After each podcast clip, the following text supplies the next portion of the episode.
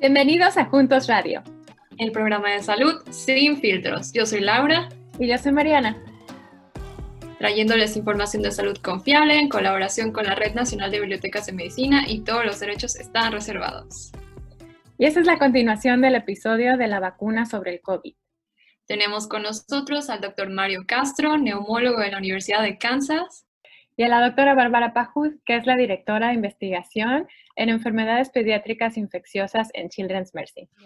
Doctora, y hace rato usted mencionaba que cree que si, estuviera en Vegas y apostaría, esta sería un, buen caballo para apostar. ¿Qué es lo que le hace creer que este es el, caballo ganador? Y de ser así, ¿por cuánto tiempo cree que, que daría inmunidad la vacuna?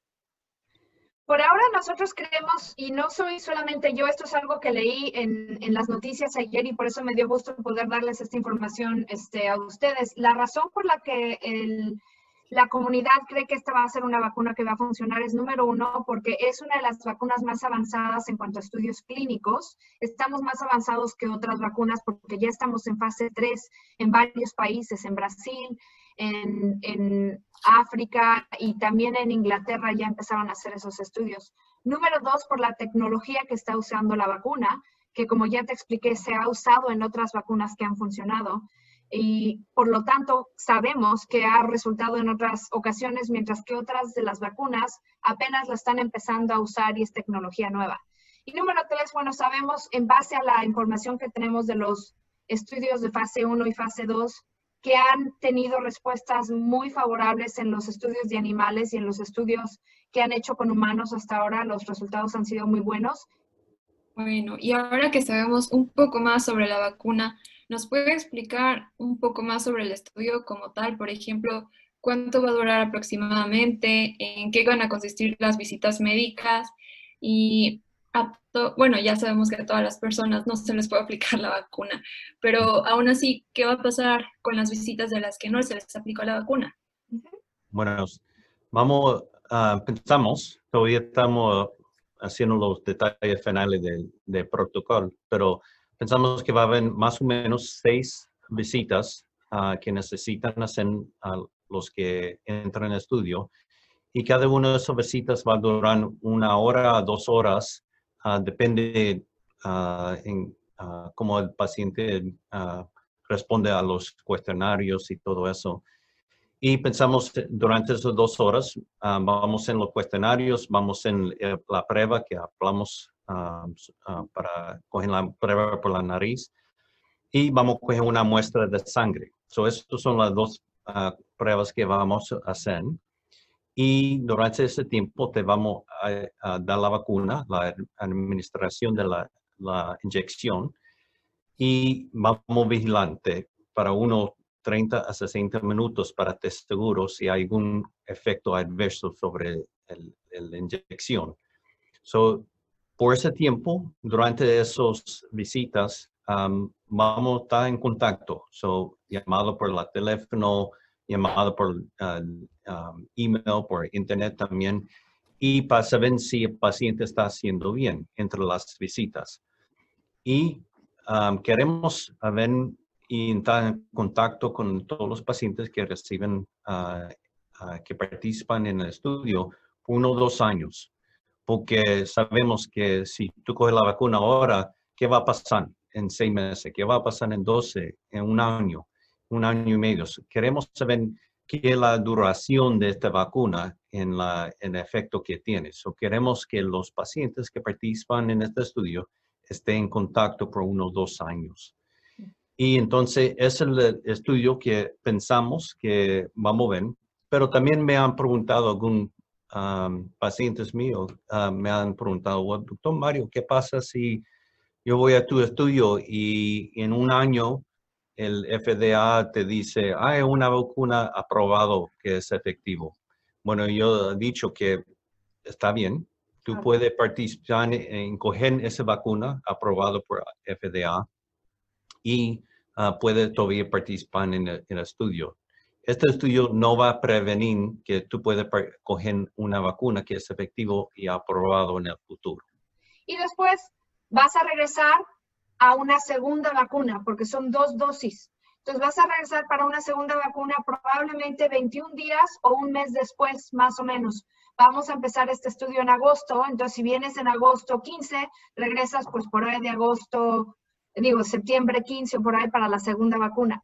Y después de esta segunda vacuna, como dijo el doctor Mario, durante dos años vamos a estar en contacto contigo, ya sea por teléfono, por email, para ver cómo estás y probablemente seguir haciendo estudios de sangre porque es importante, como ustedes se podrán imaginar, saber si esta vacuna funciona un mes, un año, dos años, cuánto tiempo va a durar. Y la única manera en la que nosotros como científicos podemos averiguar eso es sacándote sangre y viendo si te vuelves a enfermar o no para ver qué tanto tiempo dura la protección de esa vacuna. Ya, ya, que era una de las preguntas que nos hacía la comunidad también. Bueno, ¿por cuánto tiempo me va a proteger la vacuna? Entonces, por eso es que el estudio es de dos años para dar ese seguimiento y ver cuánto es la, la protección, ¿verdad? Lo que te puedo dar de respuesta ahora es, hay vacunas, por ejemplo, la de HPV, la de este, sarampión, que te damos una o dos veces y te protegen de por vida. Pero hay vacunas como la de la influenza que te tenemos que dar cada año. Yo creo que esta vacuna del coronavirus va a ser una vacuna que te vamos a tener que estar dando probablemente no cada año porque el virus del coronavirus no cambia tan rápido como el de la influenza. Entonces, cuando estamos haciendo vacunas tenemos que considerar qué tipo de virus es y yo creo que este virus, la vacuna es probable que nos proteja uno o dos años tal vez, pero es probable que tengamos que repetir la vacunación. Pero eso Todavía no lo sabemos, por eso tenemos que mantenerte en el estudio durante dos años para aprender qué tan rápido vamos a tener que revacunarte para poder protegerte. Lo que sí te puedo decir es que con este virus de coronavirus 19, cuando te da la infección, los anticuerpos que tú creaste para defenderte se desaparecen de tu cuerpo en dos a tres meses. Wow. Pues que está, está todavía más retador el asunto entonces. Ajá. Y hablando un poquito de, del placebo, ¿no? El doctor Mario explicaba antes que de cada tres personas, dos van a recibir la vacuna en desarrollo y una va a recibir el placebo, ¿no? Y eso es necesario, nos explicaba, para poder comparar que en efecto está funcionando y que no es producto de alguna otra cosa, porque así comparamos todos los, los, los grupos. Y ahora interrumpimos este episodio para escuchar un mensaje de nuestro patrocinador. En un momento, regresamos. ¿Se ha dado cuenta que no todos los tratamientos nos funcionan a todos de la misma manera? Esto es porque no todas las personas son iguales. Sin embargo, la mayoría de los tratamientos no parecen ser diferentes. Antes no contábamos con la información suficiente para personalizar los tratamientos. Ahora sí, con programas como All of Us, basado en la medicina de precisión, que nos permite desarrollar tratamientos para las necesidades de cada persona. Para más información, visite la página joinallofus.org, que encontrará en las notas de este episodio.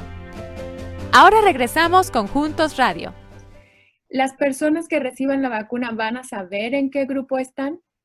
No no pueden saber porque si sabes uno lo que ha recibido, entonces empieza a pensar, ah, entonces yo estoy protegido o, ah, yo cogí el placebo, no me estoy muy enfermo. Entonces uno no puede saber lo que están dando la inyección, no puede saber tampoco. Solamente la farmacista que hizo la preparación de, de la inyección sabe lo que se puso ahí. Entonces vamos vigilan todos los pacientes que cogieron la vacuna realmente y lo que cogieron placebo por todo estudio y no vamos a ver lo que recibiste hasta final de estudio, hasta los dos años. Ya, ni el paciente ni, ni, el doctor del estudio. Ni, el doctor. ni la coordinadora ni nadie, nadie en el estudio que te esté viendo va a saber. Entonces, cuando tú regreses y digas, me siento mal, yo creo que tengo síntomas y te hacemos la prueba, Imagínate si supiéramos, diría, ah, se me hace que no es cierto, o tal vez no lo tiene, o tal vez sí lo tiene. El chiste es quitar todo ese, ese, esa capacidad que tenemos nosotros de influenciar el resultado, ¿no? Entonces, si no sabemos, los tratamos a todos igual, a todos les hacemos la prueba, a todos los monitoreamos y asumimos todo. Y de esa manera puedes comparar. ¿El ataque de coronavirus fue más fuerte en la gente que estuvo vacunada o en la gente que tuvo placebo? Si es igual, pues quiere decir que la vacuna no funcionó. Si da más coronavirus en la gente con placebo y menos en la gente con la vacuna, quiere decir que sí funcionó. Pero acuérdate que yo no creo que esta vacuna vaya a ser 100% protectora, como la influenza. La influenza te protege 50-60% del tiempo. Entonces, si le estamos dando la vacuna a la gente aquí y este es el placebo, aún así va a haber casos de este lado que recibieron la vacuna que probablemente se enfermen. Entonces, la clave es calcular cuánta gente se enfermó de los que les dimos la vacuna y cuánta gente se enfermó a los que no les dimos la vacuna y comparar para ver si es si vale la pena darle la vacuna a todo el mundo, no. Si protegimos solamente a un por ciento de la población, pues probablemente no vale la pena, ¿no? Pero si protegimos a 50%, pues entonces sí vale la pena. Claro. Y entonces, ¿esto lo vamos a saber en dos años, cuando el, estudio haya terminado? Yo creo que vamos a tener datos antes que eso, porque hacemos generalmente em, lo que se llama en inglés interim analysis, analizamos durante la, el estudio, pero depende de muchas cosas. Por ejemplo, si tenemos una infección de corona en nuestra comunidad en noviembre, diciembre, enero muy fuerte, pues estamos nosotros eh, estimando que toda la gente que está en nuestro estudio tiene el mismo riesgo de infectarse, ¿no? Entonces vamos a poder ver si la gente se infectó con la vacuna o sin la vacuna. Pero vamos a suponer que no creo que pase, pero vamos a suponer que no nos pega una, una infección de corona en noviembre, diciembre, enero y Kansas City no tiene infección, no vamos a tener la respuesta porque nadie se infectó. Es muy poco probable que eso pase, pero te lo quiero decir porque, pues si, si es que hacemos todo correcto y nadie se infecta en la comunidad, pues entonces no vamos a saber porque no vamos a tener infecciones en ninguno de los dos brazos. No es muy probablemente. bueno, y ahora que sabemos que podemos inscribirnos teniendo alguna enfermedad, que esté controlada. También pueden inscribirse niños, este, personas mayores o solamente jóvenes y adultos. ¿Y cómo pueden participar? Bueno, uh, doctora Laura, uh, nosotros sabemos que, que sí podemos entrar adultos de 18 años y mayor y queremos también los de más de 65 años, los ancianos. Queremos eh, entrar en esos pacientes. Al mínimo vamos a entrar en 25% del entre estudio de que tienen ah, una edad mayor de, más de 65 años. En este estudio no vamos a entrar en los, los niños y, el doctor Bárbara fue hablando de otros estudios quizá en el futuro que hacemos en los niños, pero muchas veces a principio, cuando una vacuna o cualquier tratamiento sale a principio en los primeros estudios, tenemos que hacerlo en adultos primero, antes de las investigaciones por los niños. Pero eso sí, adultos de cualquier edad, todos son eh, capaces de participar. Incluso estamos pensando que con estas clínicas móviles que vamos a tener, nos vamos a ir a estacionar probablemente afuera de lugares donde este, estén los, ¿cómo se dicen? Este, nursing homes. Los asilos, ¿no? Asilos. Para poder incluir a pacientes de mayor edad que normalmente no podrían ellos subirse al coche, ir a la universidad, recibir la vacuna, nosotros vamos a tratar de ir a ellos. Para estar accesibles a ellos también. ¿Algún mensaje final que nos quieran compartir?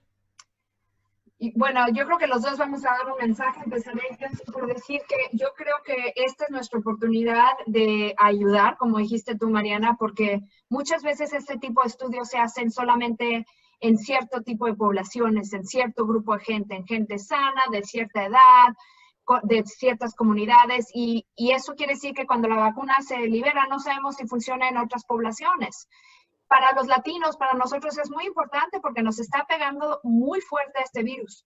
Y nuestros países ahorita en México, en Perú, en Brasil, están tratando de hacer esos estudios, pero les está costando trabajo porque están inundados de casos. Yo creo que esta es nuestra oportunidad de ayudar a nuestros países y de hacer los estudios aquí porque tenemos los recursos y poder ver si la vacuna funciona en nuestra población. Como dice el doctor Bárbara, es muy importante que nosotros hacemos investigaciones en los hispanos, porque esta semana mismo yo estaba cuidando a vi seis pacientes esta, mañana con, con corona en el hospital. Tres de ellos son hispanos.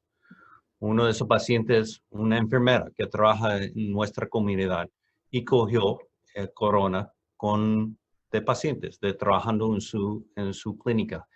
So, entonces, tenemos que hacer algo, ¿verdad? Tenemos que hacer algo para ayudar a nuestra gente.